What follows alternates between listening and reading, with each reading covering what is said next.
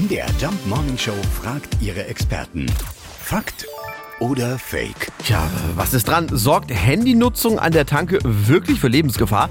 Alexander Spier ist vom CT-Magazin für Computertechnik. Das ist in gewisser Weise Fakt, wobei man sagen muss, das Szenario, warum das verboten ist, ist ein ganz anderes, als man denkt. Weil ähm, die Elektronik selber ist nicht das Problem, sondern beim Telefonieren, wenn man das Handy aus der Hand fallen lässt zum Beispiel und dann schlägt es auf.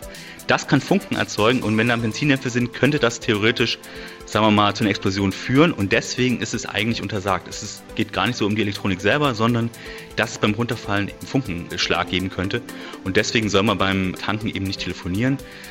Ich habe jetzt noch nicht gehört, dass eine Tankstelle dadurch explodiert ist, aber äh, theoretisch ist es möglich und deswegen ist es untersagt. Also akute Lebensgefahr besteht wohl nicht beim Instagrammen oder Telefonieren an der Tanke. Äh, verboten ist es aber tatsächlich. Ne? Also die paar Minuten heißt es Finger weg vom Smartphone.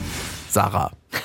Fakt oder Fake? Jeden Morgen um 5.20 Uhr und 7.20 Uhr in der MDR Jump Morning Show mit Sarah von Neuburg und Lars Christian Kade.